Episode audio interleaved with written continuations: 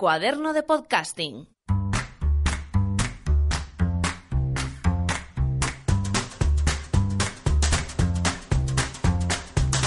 ¿Qué tal? ¿Cómo estáis? Aquí Fran Zuzquiza, como siempre, saludándoos desde este cuaderno de podcasting y con otro de los episodios especiales con motivo del lanzamiento del libro de El Gran Cuaderno de Podcasting, editado por Kailas y ya disponible pues allá donde compréis vuestros libros, en formato físico o en formato ebook, un manual escrito por un servidor sobre podcasting con contenido que habéis escuchado ya en este metapodcast de cuaderno de podcasting y con otros exclusivos como estos que os estoy trayendo también en formato audio a través de este podcast. Hoy traigo, más que, que, una entrevista, es una, es una charla y más que, que, una conversación para aprender, es una reflexión conjunta con, con un amigo con un compañero y en lo personal y en lo profesional con un auténtico maestro como es Jesús Callejo. A Jesús Callejo le conocéis muchos por ser el director y una de las voces de La Escóbula de la Brújula, uno de los programas eh, más seguidos en España y a nivel hispano, y también por sus colaboraciones en Onda Cero Radio hace ya unos cuantos años en La Rosa de los Vientos con Juan Antonio Cebrián. Para mí, La Escóbula de la Brújula es el perfecto ejemplo de cómo un podcast hecho en casa, con, unos cuantos amigos, eh, sin más pretensiones, se puede convertir en un eh, ejemplo de éxito en todos los niveles gracias a la autenticidad, la naturalidad y la pasión. Así que he querido hablar con él sobre toda la evolución de la escóbula porque creo que puede ser un ejemplo muy válido para muchos de los que hoy en día nos dedicamos al podcasting. Disfrutadlo. Pues para mí es un auténtico placer y un honor. Eh, y fíjate que me he sentado ya unas cuantas veces a su lado para grabar programas, pero no deja de ser un auténtico gusto saludar a Jesús Callejo y esta vez no dentro de un programa, sino como entrevistado. Jesús, ¿cómo estás? ¿Qué tal, Fran? Pues hombre, raro. La que verdad que es una posición que no conocía yo, la de estar entrevistado de momento. Y mira que hemos hecho programas juntos. Sí, sí, esto, esto, es curioso ya. No, no estaba, además no estamos ni siquiera al lado, como suele ser en la escóbula, sino que estamos a través de Skype. Sí, bueno, pero ya sabes que las distancias son relativas. Al final las ondas nos acercan, nos aproximan. Bueno, pues esa es la idea. De eso, de eso quiero hablar hoy en, este, en esta entrevista especial para el libro y para el podcast de, de de podcasting. Y es que mm, a mí, yo siempre menciono a la escóbula como un ejemplo de un podcast, eh, y utilizo esta palabra en concreto, que lo era antes de saber prácticamente lo que eran los podcasts. Y me quiero remontar incluso a antes del propio nacimiento de la escóbula. Me quiero eh, remontar a vuestros años en La Rosa de los Vientos. Sobre esto hablé con Silvia Casasola, la codirectora del programa, y está recogido en el libro. Y era, ¿tú te acuerdas, Jesús, de la gente que subía los programas a internet para compartirlos y tenerlos guardados, de la gente que lo grababa en cassette y los compartía también con sus amigos. Estamos hablando de hace tranquilamente 20 años. Sí, sí, me acuerdo, porque al final las distintas secciones que Juan Antonio Cebrián iba haciendo en sus distintos programas, sobre todo en La Rosa de los Vientos, ¿no? Aunque también en Turno de Noche, pero en La Rosa de los Vientos hubo unas cuantas secciones que se convirtieron en míticas. Por supuesto, pasajes de la historia, que se compartían como si fueran cromos. Es decir, la gente lo grababa, luego lo colocaba en Internet, pues de las formas rudimentarias que había en aquel momento, y luego recuerdo que había distintos foros donde se intercambiaban. Dice, oye, pásame uno de Lucrecia Borgia, que yo te paso el de Hernán Cortés. Es como si fueran cromos. Y luego, pues, otro tipo de secciones que luego fueron perdurando, incluidas las que yo hacía con Carlos Canales, que, que formaba parte pues de esas tertulias del misterio, ¿no? Y que, bueno, pues luego me enteré que hay gente que las ha ido coleccionando, que las ha guardado y que las ha ido enumerando. Incluso una sección que yo tuve de enigmas literarios que tuvo que ver con un libro de ese mismo título. Así que era muy artesanal, pero también era muy romántico, porque esa era lo que tú dices, era la protohistoria de los podcasts y donde la forma ya de comunicarlo y de compartirlo, pues era utilizando las nuevas tecnologías, que era Internet y que era pues esa red comunitaria donde todas las ideas y sobre todo los gustos, las pasiones y a veces las obsesiones, pues tenían cabida. De hecho, fíjate, yo recuerdo aquellos años, eh, yo nací en el 85, por lo tanto puedo mm, remontarme, por ejemplo, al 99-2000, 14-15 años, que yo ya escuchaba la, Rosa de los Vientos, os escuchaba, yo grababa programas en cassette porque, claro, un niño de 15 años no podía estar escuchando la radio a la 1, 2, 3, 4 de la mañana cuando al día siguiente tenía colegio y luego lo escuchaba. Esas cintas las recuperado años después y tengo alguna todavía grabada en MP3, pero la palabra podcast en sí no se inventó hasta principios del siglo XXI, es decir, cuando os estaba ocurriendo esto y ya se compartía en Internet, ni siquiera existía el concepto. O sea, es decir, lo que hoy está ocurriendo, en vuestro caso surgió como una forma natural, ¿no? Algo sin más. Sí, y tan natural. Sí, porque además surgió, fíjate, cuando nos fuimos yendo paulatinamente de la Rosa de los Vientos, mm, ninguno creo que teníamos una idea clara de que íbamos a continuar con un programa de radio propio. Mm. Yo sí tenía ideas, incluso propuestas de gente que quería que yo colaborara con alguna sección en programas de amigos, ¿no? Pero no había una idea clara, ¿no? Y eso me consta que le pasaba, por supuesto, a Carlos Canales, a David, en fin, o a Juan Ignacio, a pesar de que sí se barrutaba una idea genérica de que sería bueno hacer un programa eh, pues eso, de radio que nos gustara, donde pudiéramos tocar los temas que nos apasionan y sin necesidad de depender de un director que ya haya hecho un programa, es decir, que surgiera prácticamente de la nada. Al final confluyeron una serie de energías, que es lo que suele pasar en estos casos, eso que en el mundo parapsicológico se llama un egregor, y ese egregor, que es la acumulación de unas energías mirando eh, en un fin común, pues surgió esta idea. Y cuando surge esta idea, como te puedes imaginar, no teníamos tampoco ni idea, y valga la redundancia, de que esto iba a perdurar. Era más como un juego. ten en cuenta que cuando nosotros empezamos con esto, contamos con un equipo rudimentario que es el que, el que consigue Juan Ignacio y el que, bueno, ponemos un fondo común para seguir comprando más materiales, en fin, que la mesa de mezclas tenga muchas más salidas, y que, que tengamos micrófonos y que tengamos la, bueno, pues la suficiente infraestructura como para hacer un programa artesanal, pero siempre con la idea porque es lógico y más en mi caso, que mi filosofía es el aquí y el ahora, eh, para mí largo plazo es la próxima semana, pues con la idea de divertirnos, de bueno, vamos a experimentarlo, total, ¿qué perdemos? Vamos a juntarnos unos cuantos amigos y en ese caso se dio la confluencia de que necesitábamos, eh, bueno, esto que te estoy contando de, de comprar el aparato fue un posteriormente, a pesar de que Juan Ignacio ya tenía un equipo de, radio. Pero se dio la confluencia de que Radio Vallecas pues bueno, estaba interesada en que dentro de su parrilla nosotros pudiéramos emitir allí. Nos venía bien a nosotros porque teníamos también esa infraestructura técnica, les venía bien a ellos porque tenían en la parrilla un programa que bueno, que parece que podía funcionar a pesar de que todavía no teníamos ningún tipo de datos, pero sí nos conocían de anteriores eh, intervenciones o con nuestro currículo, pues estaba muy relacionado con la radio, como era el caso de Juan Ignacio, de Carlos y de mí. Y así empezó todo. Tengo que decir que, que, todo surge pues de las ganas, de la pasión por la radio y todo surge de que mm, algunos de, los miembros, como es el caso de Juan Ignacio, Carlos y yo, hemos, mm, ¿cómo te diría? Hemos mamado la pasión y la profesión de la radio gracias a que tuvimos un gran maestro que era Juan Antonio Cebrián que es el que, el que nos inculcó pues una serie de, no sé si de técnicas o de motivación o de estrategias para poder hacer un programa atractivo a la gente. Entonces, bueno, pues era recoger todo ese bagaje profesional, cultural, que habíamos acumulado a lo largo de estos últimos años, no en vano, yo estuve 13 años, ni más ni menos, que en La Rosa de los Vientos, y dar rienda suelta pues a, a una diversión porque era diversión en ese momento, que era hacer un programa de radio. Entonces, así surgen, yo creo que las grandes ideas. ¿Cómo surgen las grandes ideas? Con pequeñas ideas. Surgen con una cosa que se llama curiosidad y una cosa que se llama entusiasmo. Si a partir de ahí le metemos una serie de personas que están igual de locas que yo para hacer un proyecto común, pues en blanco y en botella. Voy a recoger varias de las ideas que han lanzado porque, porque se han mezclado unas cuantas. Eh, por ejemplo, me gusta que hables de la pasión, de la diversión, del grupo de amigos que has dicho que se juntaban para hacer algo que les gustaba a todos y para hablar de los temas que compartían, porque en el propio libro y en el cuaderno de podcasting es una de las eh, ideas básicas que yo planteo. Y tú lo has dicho, las grandes ideas nacen de las pequeñas, de lo más sencillo, de lo más natural. Y esta es una de las claves que ha llevado, por ejemplo, a que la escóbula sea lo que es hoy en día. Has hablado del legado de Juan Antonio Cebrián. Lo hablé también con Iker Jiménez, como Evidentemente la propia Rosa de los Vientos continúa y sigue siendo un programa de mucho éxito, la escóbula ha surgido, Iker Jiménez también ha surgido en parte gracias a, a, Juan Antonio Cebrián, no sé, estoy pensando en Nacho Ares, en Ser Historia, en tanta y tanta gente que hoy se dedica a esto o que hoy hace podcast en su casa, ¿por qué no?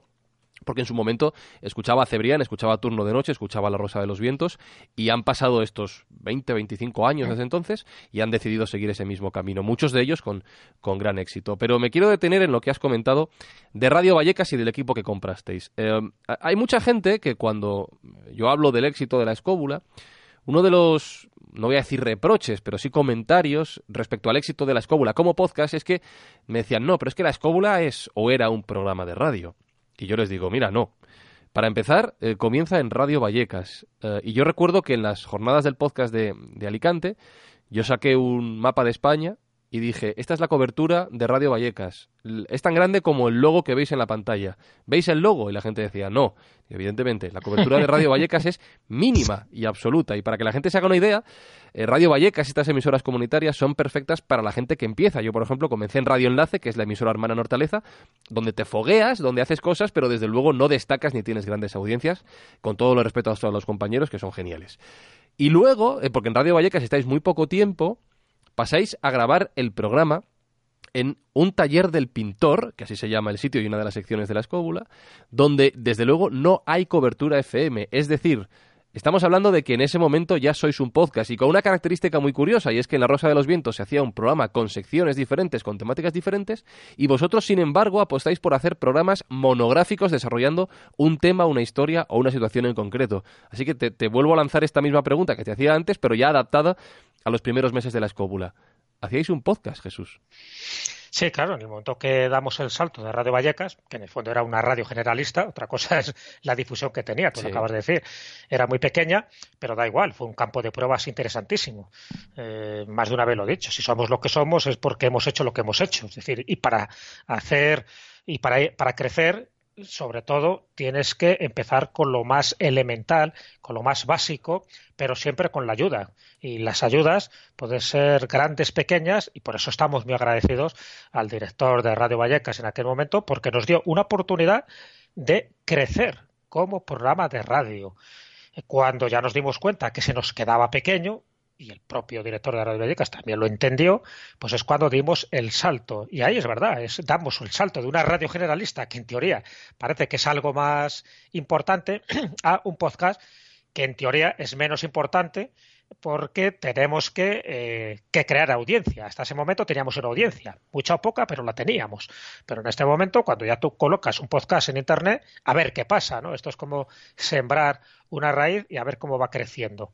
Bueno, pues ese es el paso que dimos.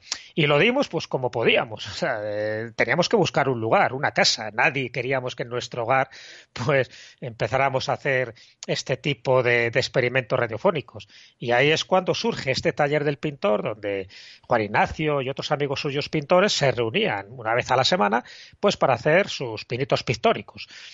Eh, bueno, tenía como todo en la vida, pues ventajas y desventajas. La ventaja es que nos pillaba más o menos bien a nivel geográfico a todos para poderlos acercar allí. La desventaja es que es un taller de pintura, de pintores. Por lo tanto, el olor a trementina a veces yo creo que nos generaba un colocón que, por cierto, pensábamos que eso podía ser de inspiración para determinados programas y que nos salieran como nos salía. Es una clave del éxito, con esa frescura. Claro, es una de las claves que os ha llevado al estrellato. bueno, yo creo. Ya sabes que no existe la casualidad. El hecho de que estuviéramos rodeados de arte, de pintura, pero también de ese olor, pues bueno, crea un ambiente especial. Y cuando digo que crea un ambiente especial es que hasta la propia atmósfera era inspiradora porque, bueno, al final te acostumbras al olor, pero es cierto que eso genera, yo no sé si un estado alterado de conciencia, pero sí que motivaba muy bien los programas que hacíamos. Y no solo nosotros, porque ya empezábamos a llevar invitados ahí, porque ya pensábamos que nosotros podíamos desarrollar distintos temas, que es verdad que al principio lo enfocamos solo en países y lugares, es decir, en geografía. Pensábamos que, había que hacer eh, temas monotemáticos, pero ambientados en ciudades o países. Pues eso, eh, por poner un ejemplo, vamos a hablar esta vez de Turquía, o vamos a hablar esta vez de Japón, o vamos a hablar del cañón del río Lobos. Al final nos dimos cuenta que la parte geográfica nos quedaba muy corta, muy limitada y que habría que ampliar eh, distintos horizontes. Pero bueno, eso es cierto. Ahí se da una circunstancia muy llamativa también, Fran, eh, para que veas también esas causalidades, porque en, el, en Radio Vallecas empezamos en marzo de 2013 y nos dimos cuenta que el mes de marzo es un mes de impasse es un mes clave en la trayectoria histórica de la escóbula de la brújula, porque siempre en marzo es cuando hemos, dado un paso, un paso adelante. También en marzo es cuando pasamos al taller del pintor. En marzo, bueno, si seguimos adelante, en marzo es cuando estamos en Radio 4G, en marzo es cuando llegamos a Spen Media y en marzo es cuando llegamos a Podium Podcast. No es casualidad, como puedes ver, ¿no? Es, parece que hay un mes que hace de bisagra para que se cierre una etapa y empiece otra etapa. Y la etapa del taller de pintor fue muy fructífera porque, es cierto, empezamos ahí el podcast, empezamos a entender todo lo que era un podcast, porque hasta ese momento para nosotros era una aventura, un experimento, y ahí es cuando se genera una transformación, una metamorfosis, y si me apuras te diría que una catarsis, porque en esa etapa es cuando se depura el grupo de forma definitiva, los que somos ahora no son los que estábamos antes, y esa depuración, esa crisis interna, que pudo haber destruido el programa y destruido incluso la amistad, lo que sirvió fue para fomentar mucho mejor los contenidos, para afianzarnos en el podcast que estábamos haciendo a partir de ese momento y para darnos cuenta de que lo que estábamos haciendo era importante, que era algo creativo, que era positivo y que a lo mejor teníamos que haber pasado esa etapa de crisis interna, esa etapa de purificación para darnos cuenta de que a lo mejor ya lo que teníamos no era un juguete con el que podíamos jugar y divertirnos,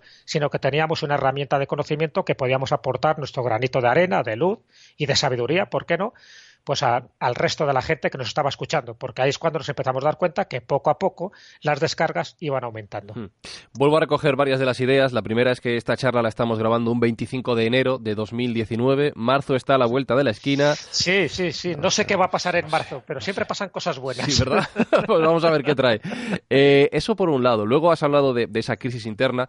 Eh, ahora hablaré de la escobla cuando yo les conocí en, Radio 4G, cuando los conocí personalmente, eh, porque ya eran eran ciento y la madre, pues en el taller del pintor eran 200 y la madre. Eh, pero en, el crecer de un proyecto, en el transcurrir de un proyecto, y sobre todo cuando hay mucha gente de por medio, es inevitable que cada uno tenga sus objetivos, que tenga sus, eh, no sé si decir, su idealización de lo que podría ser el futuro de, de dicho proyecto. Esos caminos no tienen por qué coincidir y evidentemente pues en la escóbula también pasó. ¿Por qué digo esto? Porque para llegar al, voy a decir, éxito que es hoy en día el programa, también ha habido que pasar momentos críticos, momentos complicados, que hablaremos de alguno más seguramente en lo que queda de, charla, y este fue uno de ellos. Pero mira, has dicho una cosa importante, que el programa empezó a funcionar, que empezó a tener descargas, y a mí me llama la atención, porque, primero, no tenéis una gran radio o una gran institución que os apoye.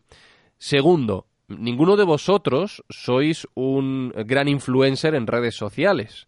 Eh, de hecho, vosotros os movéis en círculos sobre todo de Facebook, a nivel con amigos y demás. No tenéis eh, cientos de miles de, seguidores, ¿no? Como sí teníais en la época de la Rosa de los Vientos. Es decir, yo deduzco de todo esto, y ahora te pregunto cómo ocurrió, que la escóbula, de, la escóbula de la brújula empieza a funcionar y empieza a generar esos miles de descargas por el simple boca a boca. ¿Cómo creéis que pasó esto? ¿O cómo vivisteis este aumento de la popularidad tan sorprendente, en mi opinión, por esto que te acabo de comentar? Sí, pues sorprendente para nosotros. Es verdad que hay dos motores fundamentales. Un motor es que algunas de las personas que formamos parte de ese núcleo inicial ya éramos conocidas. Entonces, es verdad que no arrastrábamos a miles y miles de seguidores o de fans, pero bueno, arrastrábamos a un número de seguidores que todo lo que hacíamos, fuera una charla, fuera un libro, fuera un artículo, pues nos seguían y nos seguían fielmente. Entonces, bueno, quieras o no, si contábamos con una pequeña masa crítica. Pero bueno, quiero decir que esa, que esa difusión entre vuestra, entre vuestra masa crítica, dado que estamos hablando de un programa de radio en Internet, tiene que ocurrir, entre comillas, en el mundo analógico o, real, no fuera del virtual, me refiero. No, no, evidentemente. Pues digo que esa masa crítica es como que la veníamos heredando de ese mundo más analógico, ¿no? Sí. Pero evidentemente estábamos ya entrando en el mundo virtual, estábamos entrando en el mundo del podcasting y ahí eh, teníamos que hacernos a nosotros mismos. Es decir, tú puedes partir de una cierta fama, pero luego tienes que demostrar que ese trabajo por, que, por el que eras conocido, puedes seguir haciéndolo, puedes fomentarlo y además puedes eh, generar eh, un programa con personalidad propia. Entonces era complicado. El otro motor era ese, decir, bueno, pues vamos a ponernos ya en serio. Es decir, una vez que pasamos esa primera etapa entre Radio Vallecas y parte del taller del pintor, digo, vamos a ponernos serios y vamos a darnos cuenta que lo que tenemos lo tenemos que ganar a pulso y programa a programa. Una de mis normas era que cada programa que hacíamos tenía que ser el mejor de todos. Y a la siguiente semana ese tenía que ser el mejor. Es decir, teníamos que funcionar como si fuéramos ya un programa totalmente consolidado, pero con nuestra personalidad. Nuestra personalidad sí que la marcamos desde un primer momento, que eran los determinados temas que queríamos abarcar, que era la historia, la geografía, el arte, la ciencia, pero siempre con sentido del humor, con sentido común y con, bueno, pues un toque de tertulia de amiguetes que conocen los temas, pero que saben también comunicar esos temas. Entonces, esos son los dos motores. Por una parte, lo que arrastramos de esa masa crítica de, por ser ya personas conocidas y que, bueno, ya teníamos un bagaje en nuestra trayectoria de libros y de colaboraciones en programas y cosas similares, y luego que nadie nos regala nada, que tú lo acabas de decir. No tenemos un sponsor, no tenemos una empresa que esté detrás de nosotros, no tenemos una gran marca que nos apoye. Eso también nos dio una libertad de movimientos, nos dio independencia y nos hizo generar programas sin censura. Es decir, todo estaba permitido siempre que lo comentáramos con respeto, que no tocáramos el fútbol y que no tocáramos, por supuesto, la política. Fíjate, dos normas que aprendimos de nuestro maestro Juan Antonio Cebrián, porque eso es algo que nos inculcó en su momento. Él decía que en el momento que tocas el fútbol o tocas la política, digas lo que digas, siempre vas a tener a alguien que va a opinar lo contrario porque estás tocando su fibra sensible o por lo menos aquello que eh, les motiva en la vida. Y hay mucha gente que solo les motiva en la vida lo que es el fútbol, lo que es la política. Nosotros eso lo descartamos de primer momento para no tener problemas, para no tener disgustos y sobre todo para afianzar un camino que necesitábamos consolidar. ¿Y cuál es nuestra sorpresa? Y recalco lo de sorpresa cuando vimos que esta fórmula iba ganando adeptos. Es decir, que nos estábamos creando un nicho, que el programa empezaba a ser original, que tal como lo enfocábamos nosotros, porque los temas, cada programa puede utilizar temas que nunca son originales. Nosotros podemos hablar de temas que se tocan la Rosa de los Vientos, en Espacio en Blanco o en Milenio 3 cuando, cuando antes tenían programa de radio. Los temas no son originales. Lo que es original es la forma de tratarlo.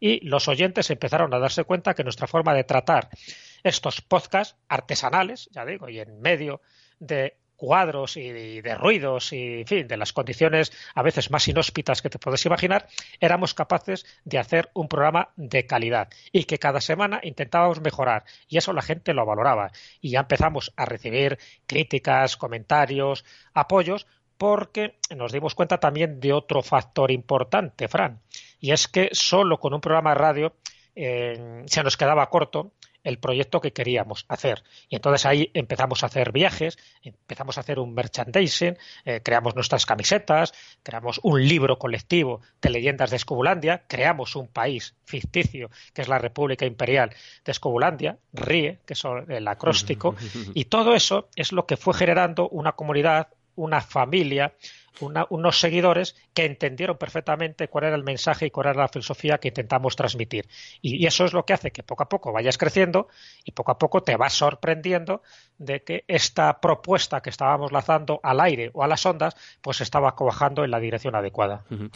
Eh, vendo un poquito mi moto, Jesús, que ya sabes que estoy con el tema del libro, pero has dicho otras cosas que, que menciono y que es que son verdades como puños. Has hablado de la comunidad. Es que se trata de eso, se trata de que un grupo de amigos que habla frente al micrófono de lo que les gusta conecte con otras personas y que a su vez esas personas conecten entre sí y ocurra lo que ha ocurrido con la escóbula de la brújula. Hay personas que tienen como afición, como pasión la historia, los viajes, los enigmas, las leyendas y aquí pueden encontrar un lugar donde hablar tanto con los miembros de la escóbula como con otras personas que se van conectando entre sí de todos estos temas. Pero me ha encantado lo de lo de que no importa tanto el tema, que también evidentemente hay que hacerlo bien, sino que lo que te distingue es la forma de contarlo. Eh, si no recuerdo mal, lo he puesto en el libro, recibí un correo, Jesús, de un chico, eh, creo que era andaluz, que me decía, mira, tengo 16 años y soy el único de mi clase que escucha podcast, pero me encantan los programas de historia. Y yo quiero hacer un programa de historia. Lo que pasa es que, claro, hay tantos que, que no sé lo que hacer. Y le respondí lo mismo que has dicho tú, le dije, mira, eh, no es tanto lo que hables, porque programas de historia ya está todo trilladísimo seguramente, sino el cómo lo hables. Y yo estoy convencido de que tú vas a ser el único chaval de 16 años que, primero, le guste la historia hasta ese punto, o sea, voy a utilizar la palabra friki en el buen sentido, creo que, creo que es aplicable. Y segundo, vas a ser el único que haga un podcast sobre esto teniendo 16 años. O sea, ya tienes una propuesta de valor espectacular. Y es más, estoy convencido de que en España o en el mundo hispano hay muchos chavales de 16 años que en su clase son los únicos que escuchan podcast y que seguramente son el rarito del grupo porque son los únicos que quieren hablar de historia, que van a conectar contigo. Yo no sé si este chico lo hizo al final o no, pero eh, es lo mismo exactamente que has comentado tú de la escóbula. Y dejo de enrollarme. No, no, no, si es que estamos totalmente de acuerdo. Yo creo que en lo básico, precisamente, si es verdad, eh, todos tenemos que estar un poco eh, de acuerdo con ese tipo de verdades. Otra cosa es cómo lo transmitamos, ¿no?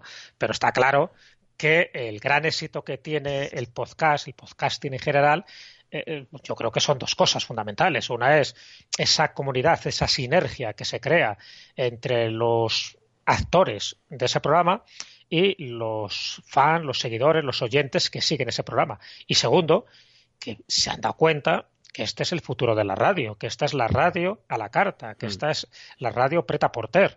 Entonces, esa facilidad que te da de poder llevar tu programa favorito cuando estás eh, corriendo, cuando estás haciendo gimnasia, cuando estás eh, conduciendo o cuando estás planchando, eh, todo eso sin darnos cuenta, porque los grandes paradigmas eh, dan una, una vuelta ¿no? de tuerca precisamente a nuestra concepción de la realidad, que es lo que hizo Internet en su momento y lo que está haciendo ahora, pues, eh, tanto la televisión como la prensa como la radio a la carta, es decir, esta transformación que se está produciendo ahora mismo en la sociedad occidental, bueno, pues eso la gente lo está valorando. Y cuando lo está valorando, como todo el mundo de una forma instintiva eh, quiere ser gregario, quiere pertenecer a una comunidad, pues fíjate que muchos programas, entre ellos el nuestro, les hemos dado un motivo para formar parte de esa comunidad, mm. para formar parte de esa familia. Por cierto, algo que ya generó en su momento Juan Antonio Cebrián. Juan Antonio Cebrián, cuando yo acudía con él a muchos actos, tanto de hacer programas de radio de cara al público como firmas de sus libros, la gente lo que le decía es algo que también me están diciendo a mí y a otros miembros del programa. Es decir, es que os siento muy cercano. Es que cuando os escucho y me acuesto con vosotros, en el sentido metafórico de la palabra, me siento cercano a vosotros lo que estáis transmitiendo y cómo lo estáis transmitiendo. Entonces, aunque no te conozco personalmente, me escriben algunos de ellos, te siento cercano, te siento como de la familia y me gustaría conocerte porque tengo la sensación de que vibramos en la misma longitud de onda. Bueno, pues eso es lo más bonito que te pueden decir cuando utilizas una herramienta de conocimiento y divulgación como es un programa de radio, como es un podcast, cosa que muchos programas generalistas no lo consiguen. Claro. Por mucha bomba y mucho platillo y mucha pompa y circunstancia que tengan. Es decir, se consigue gracias al tesón, al esfuerzo, a la profesionalidad, pero sobre todo al cariño. Es una especie como de guiso cada programa que se hace. Si entran los ingredientes adecuados en las dosis adecuadas, pues hace que la gente disfrute de ese plato y la digestión sea de lo más placentera posible, porque al final ese plato lo haces tuyo, es decir, lo interiorizas. Esto es un poco lo que ocurre con este tipo de programas que van más allá de, la mera divulgación cultural. La gente puede aprender mucho con un programa de los nuestros, pero va más allá. ¿Por qué? Porque hemos creado esa comunidad que no solo depende del programa de radio, sino de los anexos que hemos hecho alrededor del programa de radio. Entre ellos los viajes, entre ellos pues nuestras salidas, nuestras tertulias y nuestro contacto permanente siempre con los oyentes. Eso la gente lo agradece porque sabemos que hay otros directores de podcasting que nadie les conoce, que nunca acceden al público, que nunca tienen esa comunicación directa y que quieras o no, eso también les hace estar lejanos. Nosotros, eh, algo ya te digo, que puede, puede ser dentro del haber de nuestra, de nuestra aportación en el mundo de la radio es que en general todos somos muy cercanos, somos muy próximos a los oyentes y eso a fe que lo agradecen y te lo agradecen de todas las formas inimaginables posible, incluida el regalarte pastas.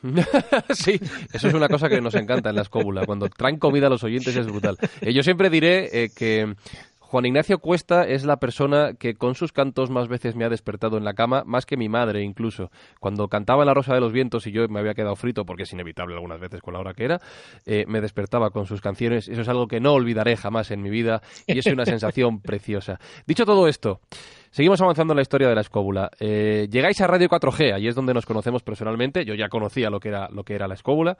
Eh, conocía, por ejemplo, personalmente a, a David Sentinella. Y yo, voy a contar mi experiencia personal de lo que fueron los primeros meses de la escóbula y ahora te preguntaré por la vuestra en Radio 4G y os haré una te haré una pregunta muy concreta. La escóbula de la brújula llega allí un día, bueno, ellos mandan correos, propuestas, tal, no sé qué, al final, venga, sí, vienen a Radio 4G y vienen a grabar.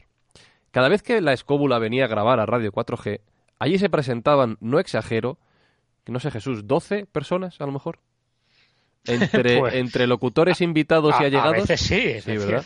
a veces sí, no siempre, pero siempre alrededor de 10, 10, 12 personas podrían ser perfectamente entre nosotros y el invitado o los invitados. Hasta el punto de que no cabían en el estudio y a veces se tenían que quedar en una salita que había entre los dos estudios que tiene Radio 4G eh, esperando porque no entraba más gente, ya está. Y desde luego no había micros para todos, que es un mal que la escóbula arrastra desde hace mucho tiempo.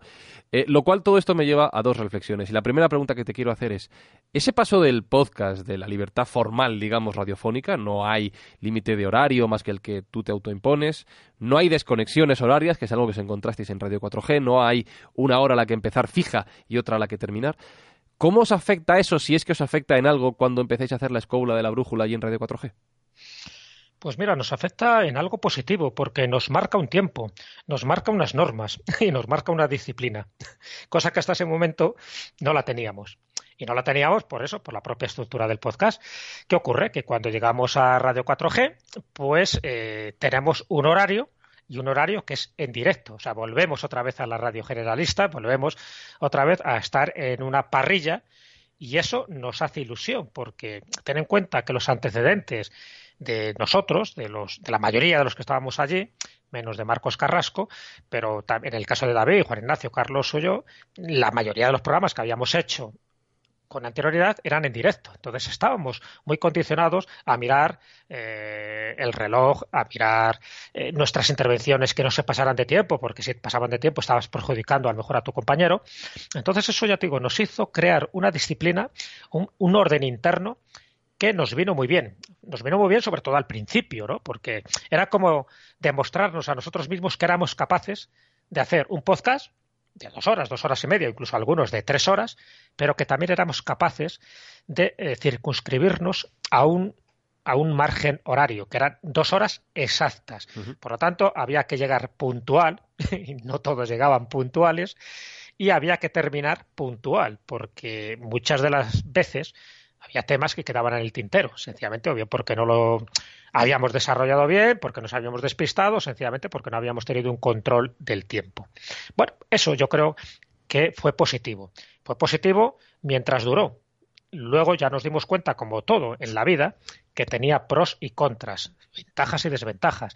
Vimos las ventajas inmediatamente, vimos también las desventajas. Hombre, la desventaja era ya un programa nocturno, era de 10 a 12, esto nos obligaba también pues a depender del coche en el lugar donde estábamos pues evidentemente no era un lugar céntrico. Eso eran desventajas evidentes porque ya estábamos antes acostumbrados a un lugar en fin donde podías acceder fácilmente donde podíamos aparcar sin problemas y aquí a veces pues la cosa se complicaba.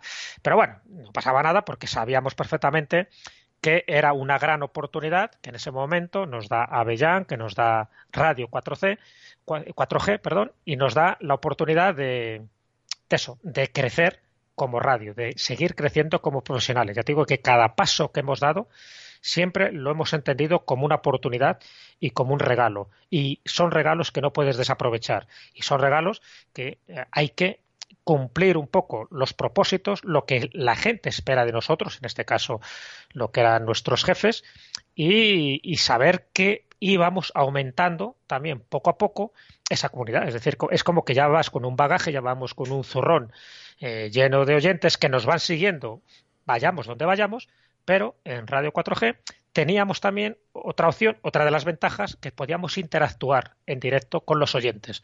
En fin, a través del WhatsApp, que tenía la propia emisora, pues bueno, no es que entraran muchos mensajes, pero sí tenías esa sensación ¿no? de inmediatez, de, ah, mira, están preguntando, nos están oyendo, eh, nos están eh, respondiendo a la consulta que estamos formulando. Bueno, ese tipo de cosas, sabes que te da una emoción, una adrenalina, una, una pasión determinada por la radio que no te genera un podcast donde si sabes que, donde si te equivocas, sabes que lo puedes volver a repetir. Ahí no. ahí no hay margen de error. El que no haya margen de error, quieras o no, y tú lo sabes bien, Fran, hace que estés más alerta, que estés más, eh, más atento a lo que dices y cómo lo dices y sobre todo ese control interno. Yo creo que eso fue muy positivo para nosotros.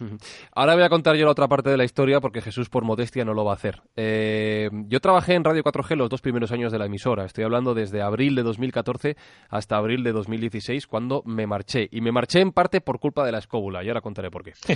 Eh, no, sé si por culpa o gracias. Eh, yo trabajaba, eh, bueno, hubo dos etapas. La primera yo fui el coordinador de la redacción y la segunda el responsable del área digital, incluyendo la web, la emisión online y los podcasts. Bueno.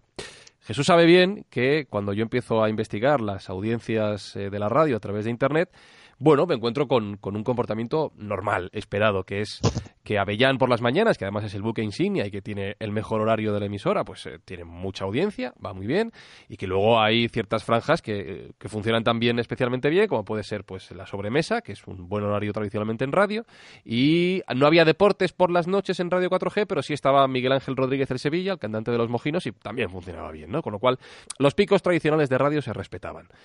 Pero llegaba el Jueves, viernes por la noche, aquí voy a meter otro elemento, la escóbula de la brújula fue muy mareada en Radio 4G, porque yo no sé si te acuerdas, Jesús, pero tuvisteis tres o cuatro horarios diferentes. Eh, sí, tuvimos distintos horarios. Sí, yo estaba hablando un poco del último, de la última etapa, que ya fue la nocturna, pero es verdad que, incluso, como tú bien sabes, tampoco teníamos el estudio principal, teníamos el estudio B, que era mucho más pequeño, y dadas las circunstancias y características de nuestro programa, que como mínimo siempre éramos seis o siete, pues a veces estábamos como piojos en costura. Eso es. Entonces, eh, cuando empiezo a investigar las, las audiencias, yo me doy cuenta de que en directo, bueno, la escóbula en directo, pues en, emisión me refiero en FM, pues no destaca especialmente, pero en podcast siempre destaca. Y siempre destaca muy por encima, y cuando digo muy por encima es varias veces más que el resto de la programación de la emisora. Y daba igual si el programa se emitía los jueves de 10 a 12, los jueves de 12 a 2 de la noche, los viernes de 10 a 12 en directo o los viernes de 12 a 2 de la madrugada grabado, que también ocurrió. Como dice Jesús, a veces se hacía en directo, a veces se grababa según los horarios. Y, me, y hubo una cosa que me volvió loco. Digo, esta gente funciona por sí sola. Esto ya no depende de la emisión en FM. Esto, aquí pasa algo raro. En un programa que se grabó en el Molar, donde Alberto Espinosa, el jefe técnico de Radio 4G y mi socio en Yes Cast, y yo fuimos a, echaros un cable, nunca mejor dicho, eh, después en la cena con los oyentes, de repente llega un oyente y me pregunta, eh, ¿pero esto de, de, Radio 4G qué es? Y digo, ¿cómo que esto de Radio 4G qué es? Es la emisora donde está eh, la escóbula, la emisora de José Antonio Avellán. Y me dice, ¿pero cómo que Avellán hace radio? Y digo, ostras. O sea, conoce la escóbula, pero ni siquiera conoce la emisora donde se está haciendo. A mí me rompe la cabeza. Eh, así que la pregunta y la reflexión a todo esto, Jesús, es eh, ¿Cómo vivís vosotros esos momentos? Porque yo os decía las cifras, es verdad que las cifras no, no estaban medidas con los criterios que existen habitualmente, eh, digo actualmente, con lo cual están mucho más hinchadas de lo que podríamos mover hoy en día, pero ¿cómo vivís vosotros eso de ver, ostras, es que somos un bombazo, vamos a decirlo claramente? Hombre, a ver, yo lo viví y además creo que te lo comenté de una forma ambivalente. Por una parte, decir, jolín, cómo estamos creciendo y, hombre, siempre es gratificante ver que las cifras eh, pues estaban, lo que tú dices, por encima de la media de otros programas no, Jesús, por encima de la media no, triplicando al siguiente. Fácilmente. Pero, pero por otra parte, lo vivía con un cierto escepticismo. Te lo comentaba, digo, yo creo que la subida no puede ser tan espectacular. O sea, yo soy me gusta tener los pies en la tierra y la mirada en el cielo.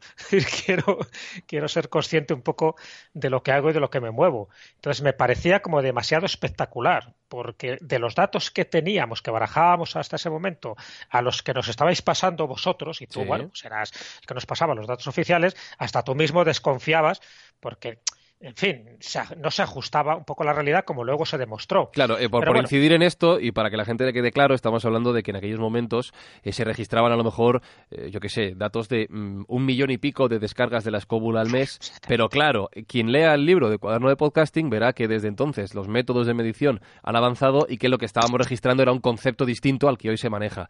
Pero aún así, Jesús, yo incido en que la proporción sí valdría, es decir, esa diferencia respecto al resto se mantendría igualmente. Sí, no, no, hombre, y eso es lo que nos hacía ilusión, porque te digo, que sabíamos perfectamente que estábamos creciendo, o sea, no ha habido ninguna etapa de la escuela desde que empezamos que hayamos descendido, siempre hemos estado subiendo, siempre.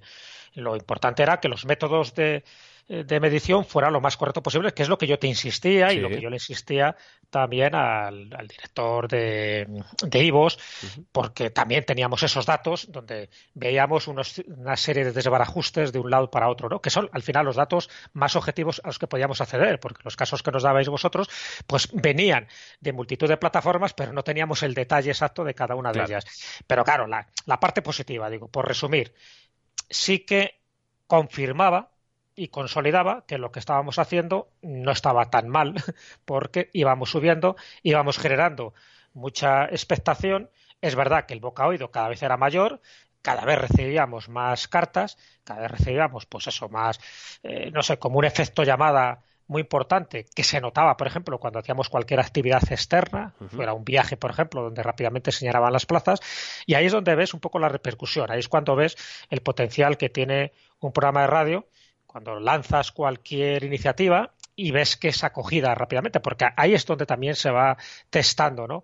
realmente la efectividad de esos datos. Entonces, para nosotros era, bueno, pues miel sobre hojuelas, porque te dabas cuenta de que íbamos cada vez creciendo, creciendo, creciendo, es decir, es como que la masa crítica, ¿sabes?, se iba reforzando, iban aumentando, y todo eso, pues te puedes imaginar que es el mayor regalo que puede tener un programa de radio. El mayor regalo que puede tener un escritor son sus lectores, el mayor programa de radio, el mayor regalo que puede tener un programa de radio son sus oyentes. Y los oyentes eran continuos, iban aumentando. Entonces, siempre esa satisfacción, la que teníamos todos, siempre moderada, ya te digo, siempre hemos querido ser muy cautos en todo esto, pero era una sensación de que lo estábamos haciendo bien y que teníamos que seguir haciéndolo bien, que cada programa tenía que seguir siendo el mejor de todos y cada semana nos teníamos que esmerar muchísimo más. Era como una especie de, presión interna, pero yo creo que también de estar alerta, porque si no, cuando te relajas es lo peor que puede ocurrir en cualquier trabajo, en cualquier profesión y mucho más en una actividad tan directa con el público y con los oyentes como es un programa de radio. Mira, ahora, ahora en un momento te preguntaré por esa continua, con esa continua evolución en la parte de Podium Podcast, pero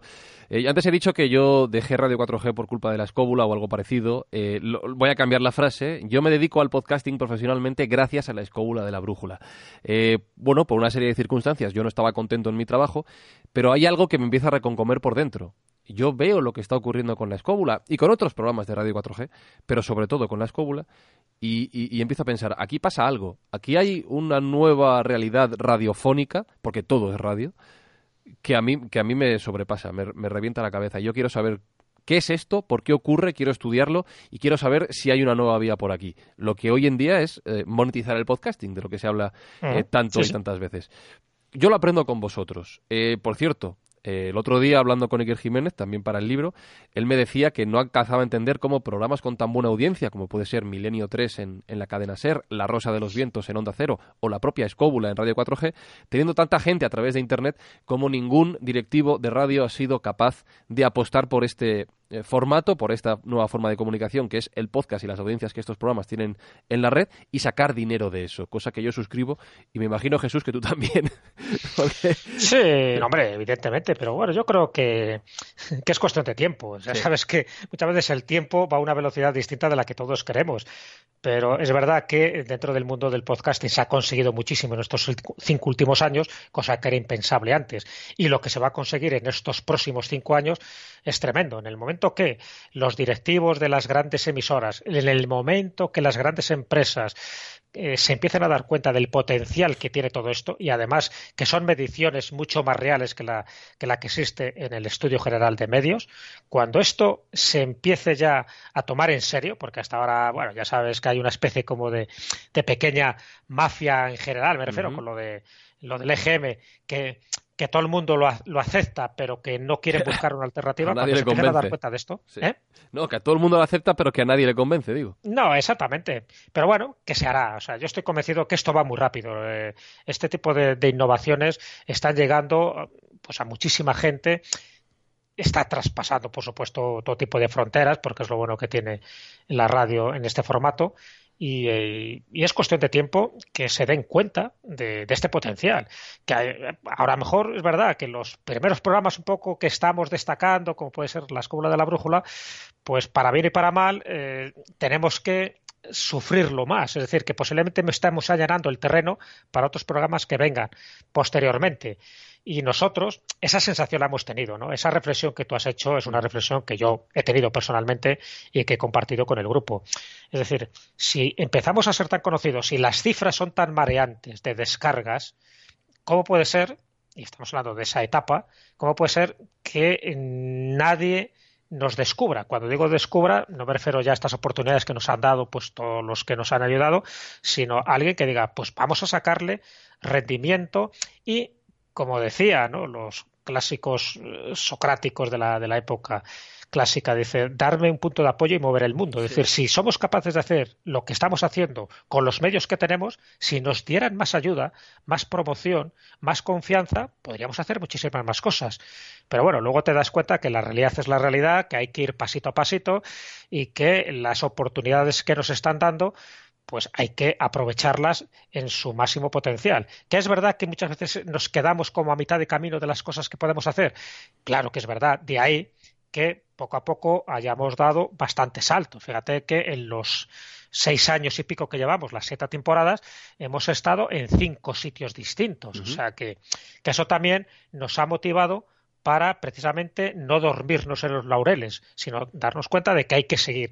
No, ya, yo no digo que algún día podamos vivir de esto, ¿no? Porque ojalá, porque eso sería una buena, una buena señal y una buena razón de que hay gente detrás que no se apoya eh, monetariamente, pero por lo menos sí que no nos costará dinero y tal como lo estás diciendo, hasta la etapa que estamos llegando, hasta ese momento nos estaba costando dinero un programa. Entonces, claro, llega un momento que te surgen dudas, que te surgen inquietudes y que hay veces pues que haces valoraciones filosóficas, pero que son muy reales porque dices, bueno, eh, sabes que hay una frase que se dice mucho y es que puedes morir de éxito. Bueno, pues nosotros teníamos la sensación de que podíamos morir de éxito. es decir, quedarnos en la más absoluta miseria sin poder hacer muchas más cosas por falta de apoyo.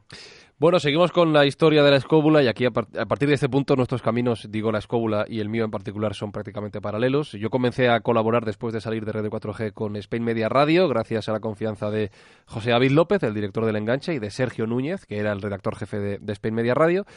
Y en marzo, marzo, mes de 2016, Sergio tiene el buen ojo de coger a la escóbula de la brújula y decirles, señores, sois un podcast. Está bien, sois un programa de radio, pero sobre todo sois un podcast. Y en Spain Media Radio apostamos por el podcast. Y queremos explotar vuestro talento, intentar buscar nuevos caminos en base a este principio. Y la escóbula llega a Spain Media Radio vuelve a ser un podcast después de la etapa del taller del pintor. Así que yo ya no sé si esto es un nuevo paso adelante, un nuevo paso atrás, un paso a un lado, una vuelta a los orígenes, todo lo que os limitaba eh, formalmente la emisión en directo desaparece. ¿Cómo vivís esto de nuevo? Pues lo vivimos como una nueva oportunidad, ya te digo. Ten en cuenta que cuando se empiezan a hacer estas gestiones, que son gracias a ti, pues eh, tuvimos que valorar lo que teníamos en ese momento con lo que se nos ofrecía, a sabiendas de que muchas veces te prometen más cosas de lo que en realidad es. Pero bueno, esto forma parte del juego, ¿no? y cuando empezamos a valorar los pros y los contras, sí nos dimos cuenta de que era un momento muy oportuno para hacerlo. Fíjate que cuando entramos en Radio 4G, es una radio que se estaba formando en ese momento. Nosotros entramos unos meses después de que empezaran a funcionar las emisiones y eso te hace ilusión porque estás entrando en una emisora, en un proyecto radiofónico donde, bueno, todo el mundo eh, pues tiene las expectativas a flor de piel y, te hace ilusión, ¿no? Participar en un proyecto así. En el caso de Spain Media eh, pasaba algo parecido. Spain Media era una editorial de revistas, pero como radio, como radio, pues llevaba poco tiempo funcionando como tal, que confiaran en nosotros un poco como revulsivo, además íbamos como programa estrella, pues hombre, te hace ilusión también, ¿no? Entonces, lo vimos como una nueva oportunidad que nos daba el destino y una nueva oportunidad que teníamos que aprovechar y sabíamos que volvíamos otra vez al formato podcast. Eso también nos daba libertad. Geográficamente estábamos mejor situados, por lo tanto, eso también. claro, eso es una de las cosas que también se valoran, porque ya no dependías del coche, de las altas horas de la noche, sino que bueno, estábamos en un horario de tarde, en un horario incluso después de comer, lo cual, y esto es un dato que era importante resaltar, lo cual nos volvía a dar la oportunidad de generar esa complicidad con los invitados, porque con muchos invitados quedábamos antes a comer o a tomar un café. Esto es importante, parece, parece anecdótico, pero me parece súper importante. Por eso, por eso lo quiero resaltar y subrayar. Una de las características que tiene nuestro programa dentro de esa originalidad eh, a la hora de enfocar los temas es que nos gusta tener un contacto directo con el invitado. Muchos invitados que han pasado por la escóbula son amigos o son gente de nuestra confianza o son gente que si no los conocíamos antes, a raíz de pasar por nuestro programa, se ha generado una relación de amistad. Entonces, el quedar un poco antes con un invitado, que a veces va con, va con el miedo, ¿no? Bueno, a ver, estos que me van a preguntar, a ver cómo salgo del apuro. Cuando le invitas a comer, cuando estamos tomando un cafecito, cuando charlamos de lo divino y de lo humano, cuando llegas al programa para hacer ya eh, la radio como tal, ya vas con otro carácter, vas con otra predisposición. El invitado ya va tan relajado que se abre y ya sabes que uno de los factores importantes es que tanto el invitado, por supuesto nosotros, ¿no?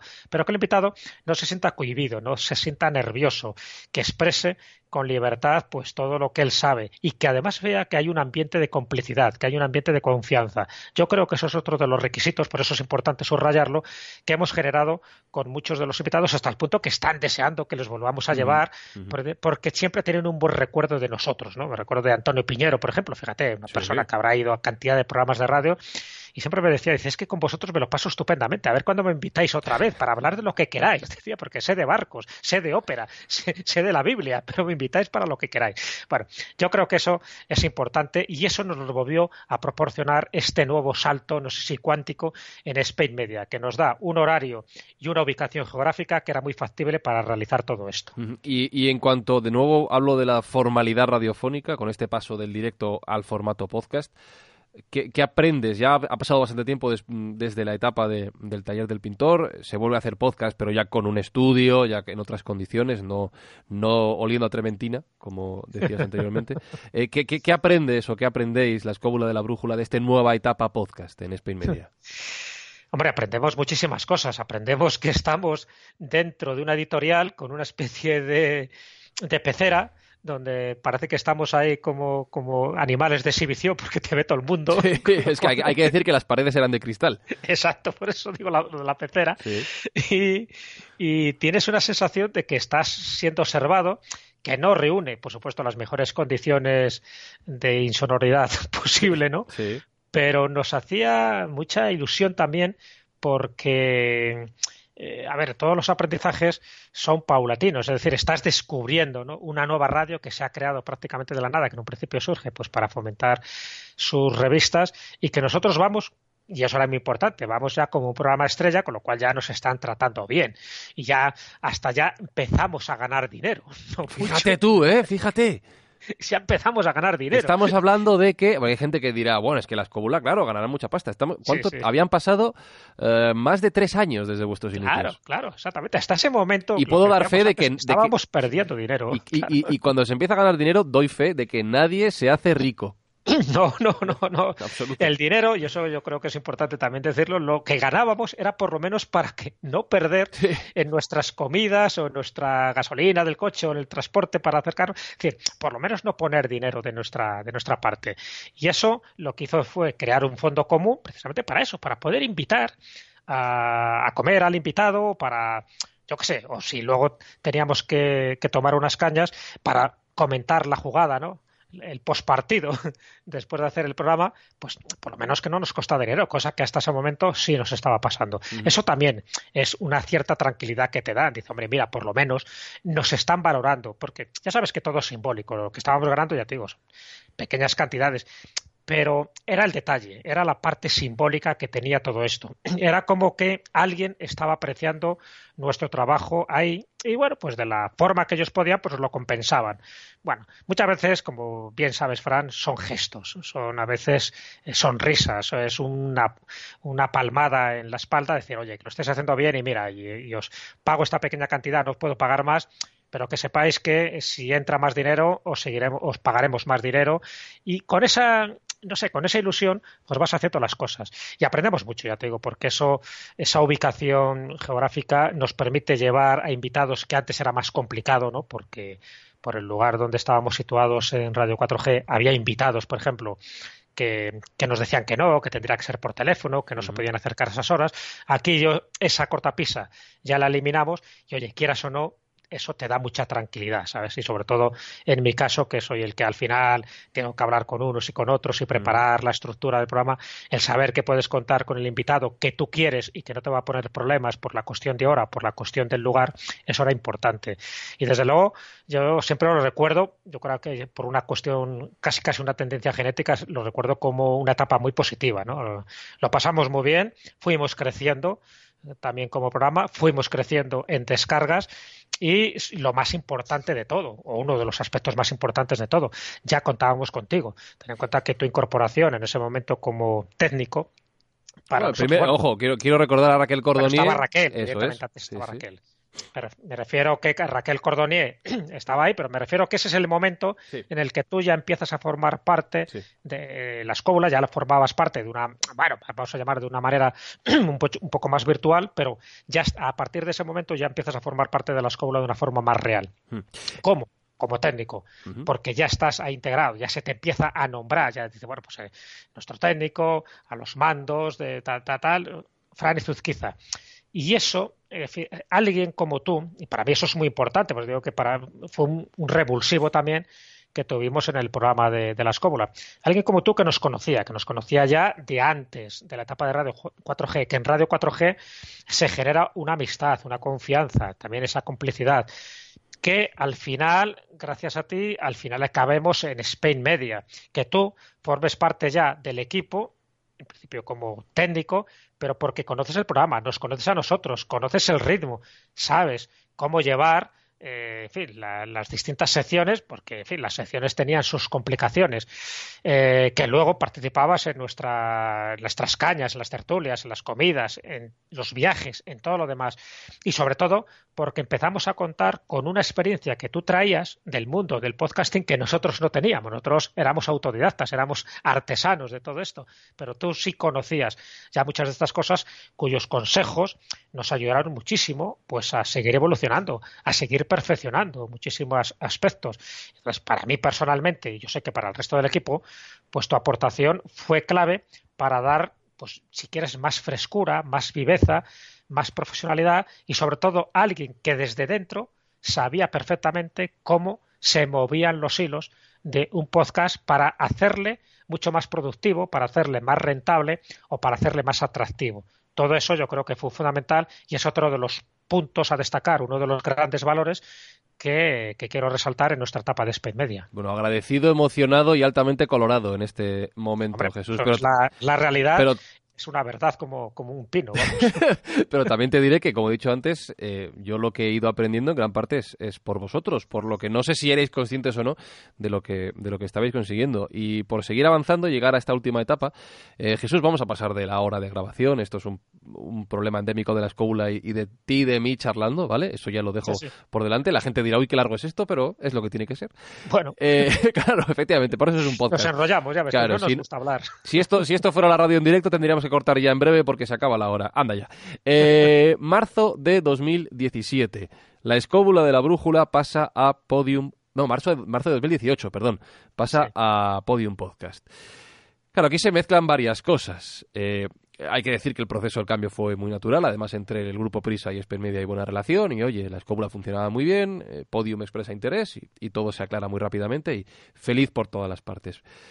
¿Qué, piensas tú cuando María Jesús Espinosa de los Monteros se fija en la escóbula, pregunta, eh, oye chicos, ¿estaríais disponibles? ¿No? Se habla todo, como digo, muy fácilmente, y de repente te ves que vas a ir a grabar a la cadena Ser. Tú ya eras colaborador de Ser Historia, pero la escóbula en sí, ese niño que tú, entre todos los demás, habéis ayudado a criar, acaba en la mismísima cadena Ser.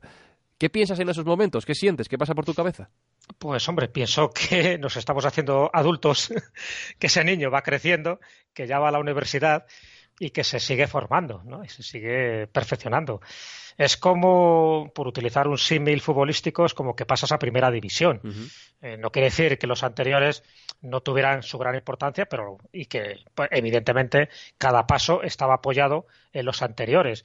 Pero claro, el grupo Prisa, la cadena Ser, Podium Podcast, que además habían ganado recientemente el premio Ondas, en fin, todo este tipo de cosas, pues como que te abruma, ¿no? Y efectivamente yo me sentía abrumado, yo me sentía con más responsabilidad todavía, porque dices, hombre, ya hay alguien que, en fin, que, tiene una importancia mediática de primer orden dentro del mundo hispano, como es eh, el Grupo Prisa y la cadena Ser, que dentro de, esa estructura, en esta plataforma de podcast, pues que quieren contar con nosotros, que ya nos conocen, que, que nos incluyen a sabiendas de que no somos gente de la casa, porque bueno, yo estaba colaborando, es verdad, en el programa de Sir Story y sigo colaborando con Nacho Ares, pero no somos gente de la casa porque la mayoría de los podcasts que había en aquel momento era gente dentro de la casa que estaban haciendo también sus pinitos radiofónicos en esta plataforma. Entonces, bueno, para nosotros fue como ese espaldarazo, como esa esa confirmación de que los seguíamos haciendo bien, de que nuestros, nuestros oyentes eran nuestro principal bagaje, ¿no? y nuestro principal tesoro. Y claro, eso te abre muchas puertas. Evidentemente no es lo mismo ir a, a Podium Podcast con mil oyentes que con 50.000, 80.000 oyentes. Todo eso nos, son como confirmaciones de que alguien confía en ti, de que te apoyan, de que esas señales que estás buscando en la vida se van produciendo y que en el fondo todo forma parte pues eso, de una especie de, de juego, vamos a llamarlo, de juego cósmico, de juego radiofónico, donde el trabajo bien hecho al final tiene recompensa. Es verdad que muchas veces no en el tiempo que uno quiere. Claro. Siempre uno quiere llegar cuanto antes a ciertas metas, el, empezar ya a hacer más cosas, más logros, pero hay que ser también humildes en esta, en esta profesión y, sabiendo que tampoco vivimos de esto. Ten en cuenta que cada uno de nosotros tenemos también otro tipo de actividades, de, carreras y de, y de proyectos que, gracias a eso pues podemos vivir o sobrevivir cada vez. Si solo fuera por la, por la radio, en fin, estaríamos pidiendo ahora debajo de un puente. Entonces, eso lo tenemos claro y que también es muy importante que los oyentes lo sepan. Pero en Podium, ya te digo, ya no tanto solo por la parte económica, que es verdad que empezamos a ganar algo más, pero una vez insistimos, no lo suficiente como para poder vivir de esto, y sobre todo porque somos muchos, hay que repartir ese pequeño beneficio entre todos los que somos, pero lo más importante era esa sensación de que un gran grupo, de que gente eh, que conoce la radio de Oz y de Coz de, fondo nos quiera apoyar, nos quiera dar una, una, gran oportunidad, hombre, para mí eso es, es lo mejor de todo, ¿no? Y a partir de ahí, pues más responsabilidad, más ganas de trabajar más ímpetu y sabiendo pues que estamos pues ahora pues, pues, si antes estábamos con un coche 4x4 pues ahora estamos en un coche de carreras y, eso te da vértigo porque la velocidad da vértigo. Eh, antes hablabas de la crisis interna que hubo antes de llegar a Radio 4G y ahora voy a hacer alusión a la palabra crisis como cambio, ¿no? que es un poco la etimología, cambio, oportunidad, eh, momento para, para mejorar. Cuando se llega a Podium Podcast se dan una serie de cambios muy importantes. Eh, y esto lo enlazo con lo que hablábamos antes de la necesidad de evolucionar, de no quedarse quieto en un proyecto, en este caso de podcasting, en general, en cualquier proyecto que, que te surge en la vida. Unos cambios que, por ejemplo, son el cambio de presentador. Eh, David Sentinella se incorpora como tertuliano en el equipo y un servidor eh, empieza a presentar el programa, con todo lo que eso conlleva. Una voz desconocida en un programa tan veterano y con esa sensación de comunidad a la que tú aludías tan, tan firme.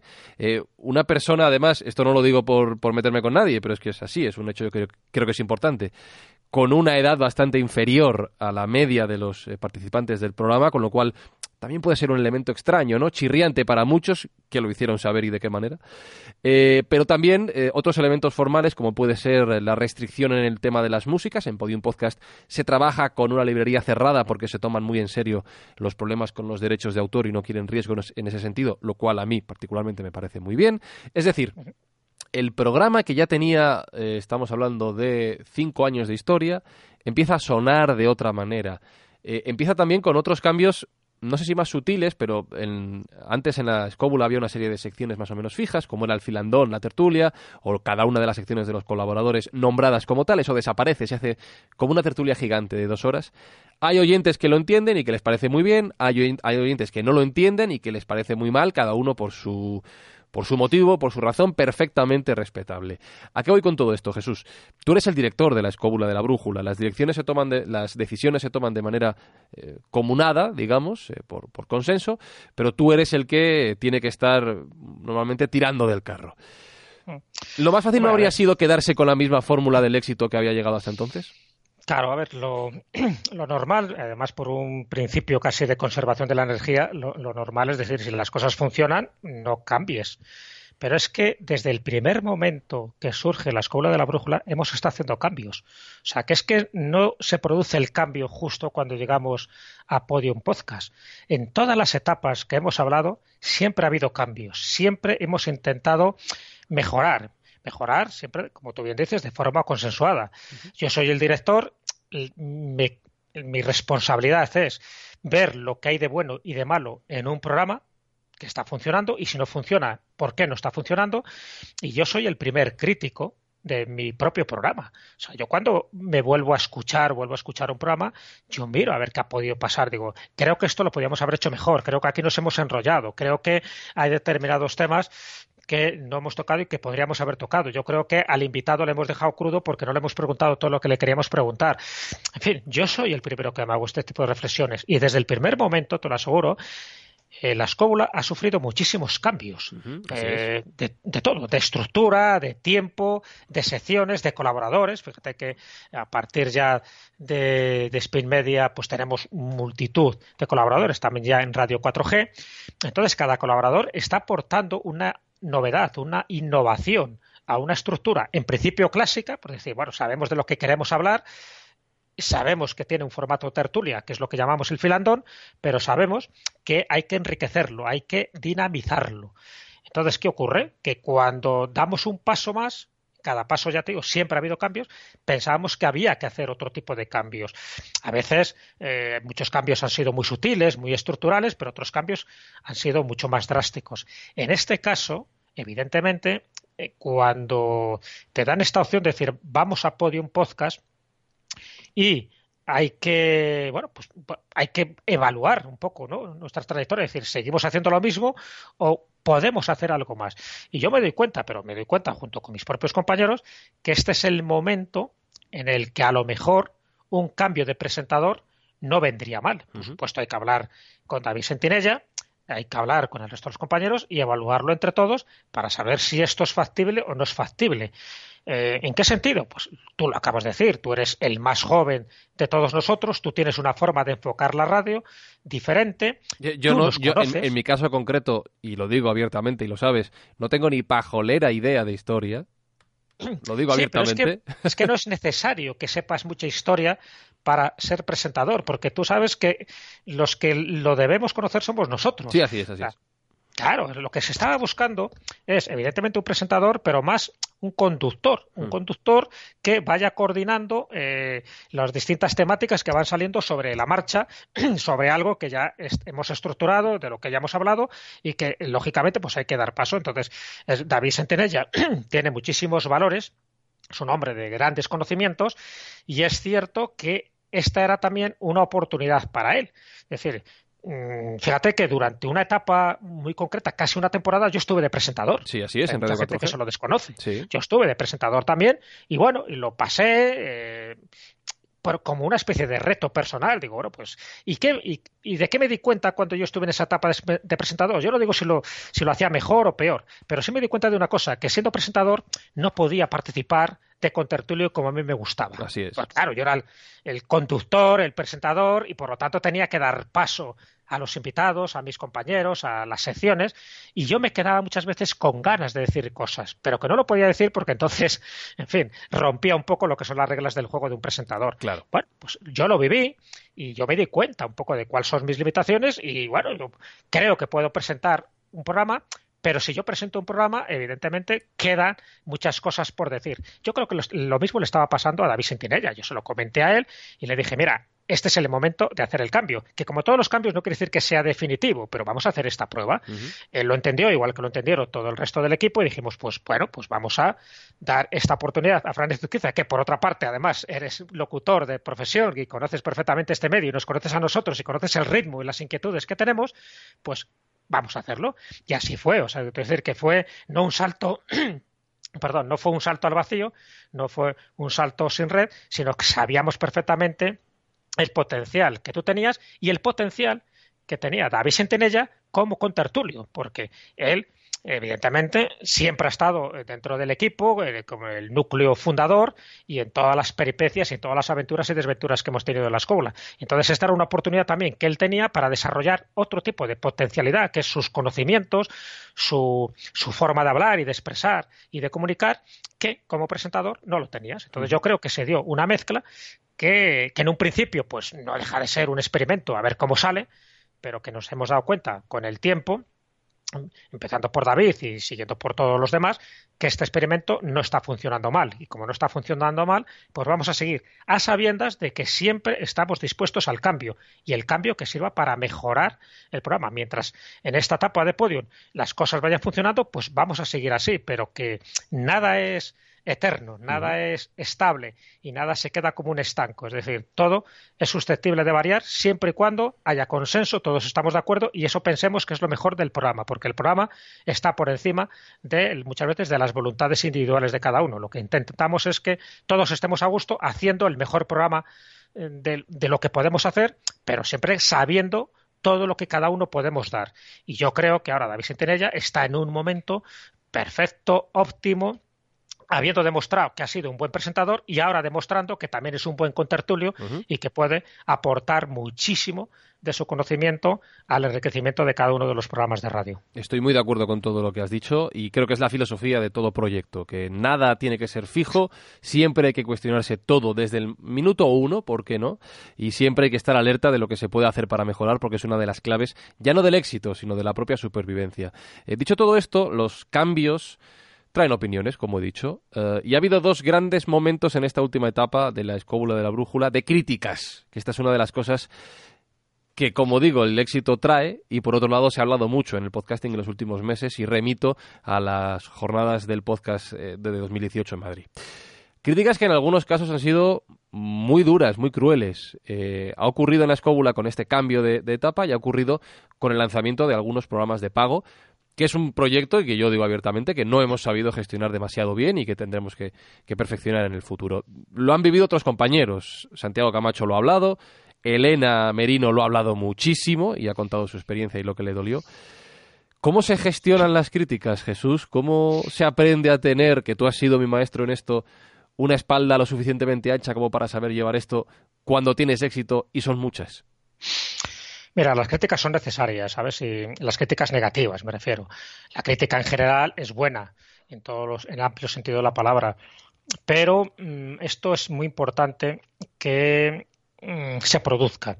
Porque si no se produjera, o sea, si todo fueran alabanzas, si todo fuera eh, bienaventuranzas de que bueno sois, sois geniales y tal, te duermes en los laureles. Acuérdate en la época romana, donde siempre había un esclavo que le decía al, al pretor, incluso al propio emperador, que él era mortal y que no se creyera todos los, halagos que estaba recibiendo. Es decir, todos somos mortales, todos tenemos que poner los pies en el suelo, todos tenemos que ser humildes y eh, se generan dos cosas muy importantes cuando uno empieza a destacar.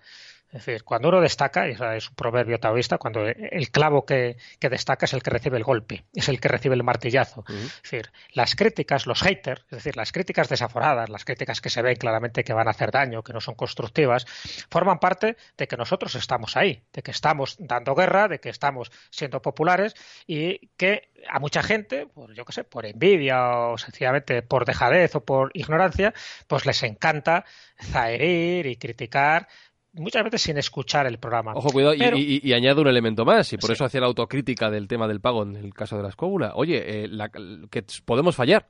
Que, todos los que hacemos un proyecto, por muy grande que sea, eh, somos humanos y podemos meter la gamba, ¿por qué no?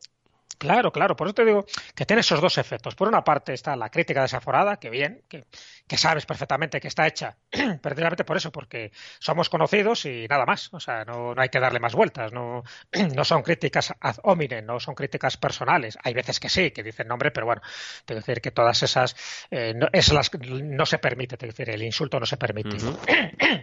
Entonces, está la otra crítica. La otra crítica es aquella persona más o menos objetiva, es decir, que desde el otro lado, sin tener nada que ver con nosotros, o sí, porque a veces las críticas más acertadas son gente que nos quiere, que está muy cerca de nosotros y que nos están dando consejos.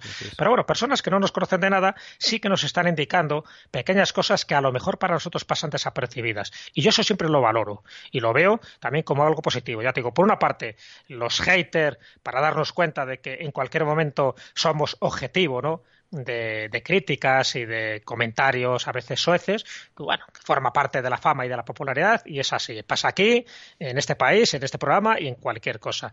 Pero el que ya haya críticas con más sentido común que, van directamente pues a cosas que a lo mejor estamos cometiendo que son errores no yo qué sé pues, imagínate pues ciertos eh, dejes o ciertos latiguillos o, o cierta forma de hablar que, imagínate lo que ha pasado muchas veces a Carlos, incluso yo también he recibido esa crítica, que hablamos tan rápido, tan rápido, que es que no nos entiende. Bueno, voy a, voy a, voy a por la última, que hemos hablado Jesús y yo fuera del micrófono antes de empezar esta grabación. Hay un programa de la escóbula en la que algo se cae o no sé qué, qué ha pasado, hay un ruido muy raro, ¿vale? Eh, y la gente, bueno, la gente, algunas personas, pocas, se han empezado a quejar de que había un eructo en antena. Y yo, chico, pero ¿cómo va a haber un eructo, por favor? Pero eh, un poquito de, cordura. Pero bueno, hay quien mete el dedo ahí en la llaga. Pero, yo creo que es eso, o sea, muchos están buscando, evidentemente, un erupto, no tiene ningún sentido. hay ruidos, como cualquiera que hacemos un programa de radio, hay ruidos en la mesa, por, muchas veces por un codazo, porque algo se cae, por lo que sea, y que tiene un sonido gutural y puede ser eh, la interpretación que tú le quieras dar. Que será la guitarra de Juan Ignacio, seguro. O hasta una sinfonía. También podría ser. Pero en este caso, fíjate, yo lo enfoco por el lado de, eso, de que están buscando cualquier elemento de crítica para decir, ah, ya está, les he pillado, han hecho un eructo, vamos a por ello. Y entonces, sin tener la seguridad de que es un eructo, dan por hecho de que lo ha sido y por lo tanto atacan por ahí. ¿no? es que de verdad. Bueno, pues vale, si queréis atacarnos por esta parte, pues vale. Pero bueno, que las críticas siempre es como los enemigos, ¿sabes? Es bueno tener enemigos. Si solo fueran amigos, todo el mundo, pues eso hace que te relajes. El enemigo lo que hace es que estés alerta, que seamos guerreros, pero guerreros pacíficos. Y eso forma parte también de una forma de entender el mundo, de una actitud y de una aptitud. Es decir, todo eso yo creo que es muy importante darnos cuenta de que vivimos en un mundo donde no todo el mundo va a apreciar y aplaudir lo que estamos haciendo, de que hay que ser realistas y sobre todo humildes con lo que hacemos y que aquellas críticas que nos llegan que tienen ya un cierto fundamento, eh, te aseguro, y tú lo sabes bien, que las tomamos en cuenta. Incluso cuando nos dicen que hablemos de ciertos temas, cuando nos han comentado distintos defectos que podemos tener, como este que te decía yo, que podemos hablar muy rápido, pues vamos a hablar un poco más despacio, porque es cierto que en algunos lugares o ciertas personas pues no nos entienden o que hay que vocalizar mejor. Todo eso me parece positivo. Y, si un programa de radio no tuviera críticas, es que no lo está haciendo bien. Efectivamente, estoy de acuerdo. Eh, ¿Qué piensas, después de todo lo que hemos hablado, de toda la historia de la escóbula, ¿qué te viene a la cabeza cuando te dicen, y se mantiene tras los meses, que la escóbula de la brújula es el podcast más descargado de Podium Podcast, que es la plataforma de podcasting más importante, ya no solo en España, sino a nivel hispano? Pues imagínate, se te queda muchas veces una, una cara casi casi de bobalicona, como diciendo, por Dios, eh, tanto estamos haciendo, somos capaces ¿no?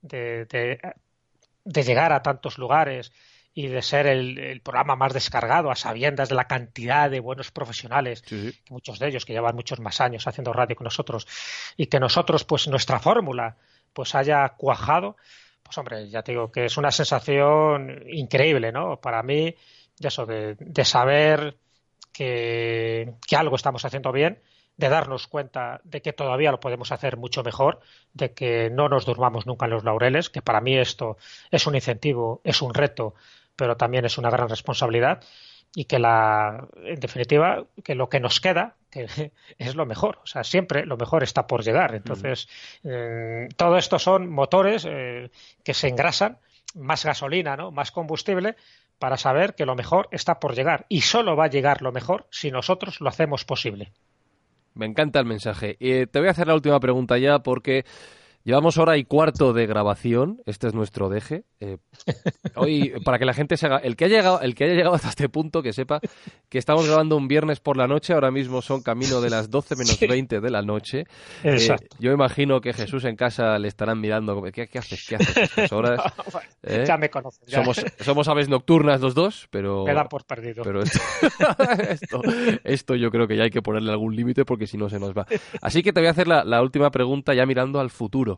Cuando piensas en el futuro de, ya no del podcasting, de la escuela en concreto, eh, cuando piensas en, lo que viene por delante, no sé, ¿qué, te imaginas o qué te haría ilusión o qué te gustaría que ocurriera?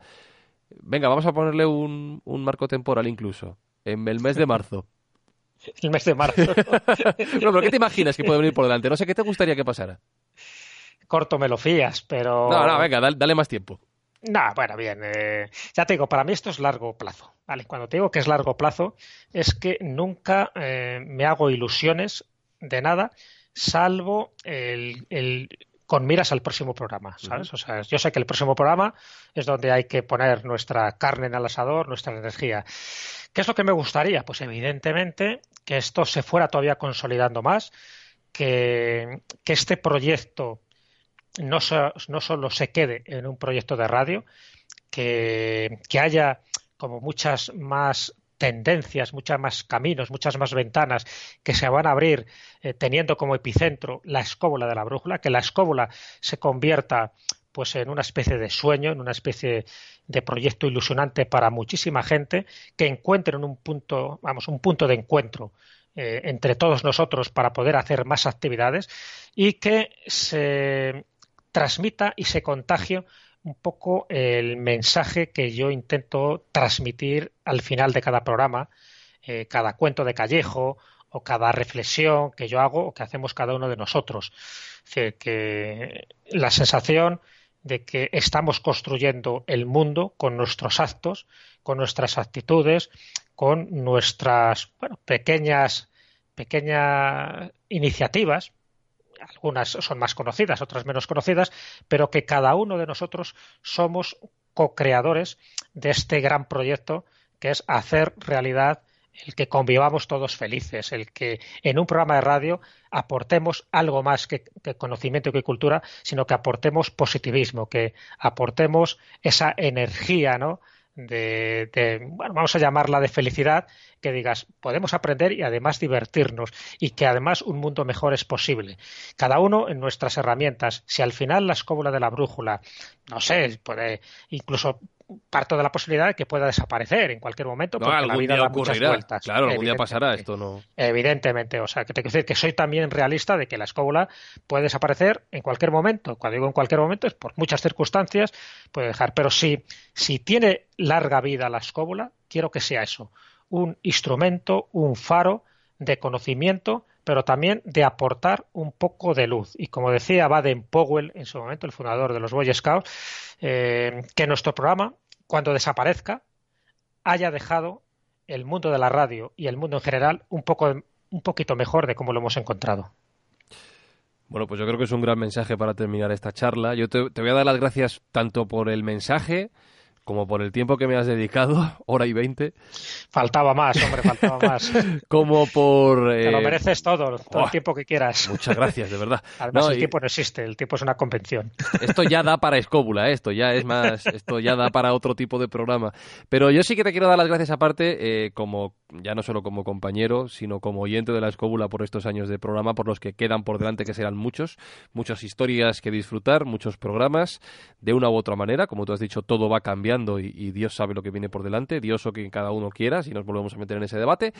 Eh, pero yo sí que te quiero dar las gracias, sobre todo, ya muy concretamente sobre esta charla, por la lección que nos has dado de podcasting. No sé si tú eres consciente o no, pero has, pues has, has, has, hecho, aparte de un repaso de muchos de los temas que yo toco en el libro, hablando sobre este tema en concreto, pero has hecho un repaso perfecto a lo que es la evolución de un caso de éxito con todas sus luces, con todas sus sombras, con todos sus momentos buenos y malos, con sus dificultades, con sus sufrimientos, que han sido muchos, con sus problemas y con los desafíos que se han ido superando. O sea que yo creo que Que esto es prácticamente una masterclass, Jesús, aunque no seas consciente de ello. pues, pues, muchas gracias, porque tú eres más experto en estas temáticas que yo. Yo lo que he contado es mi experiencia, mi vivencia y tal como lo he percibido, nada más. Yo creo que esto da para programa extra de la escóbula ya, tal cual, casi hora y pues media. sí, ¿verdad? Hay que colgarlo ahí.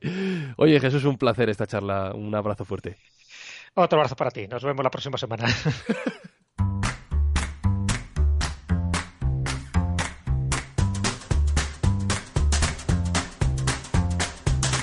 Como veis, la historia de un programa como La Escóbula de la Brújula da para mucho. Son ya seis años de recorrido y que han dado para una hora y cuarto de charla y porque la hemos cortado, ¿eh? que si no tenemos carrete para mucho más, como podéis comprobar. Yo espero que el ejemplo de La Escóbula, que la experiencia de Jesús Callejo y de todos los compañeros del programa os sirvan para coger ideas y sobre todo para tener reflexiones interesantes a la hora de desarrollar vuestro propio proyecto de podcasting.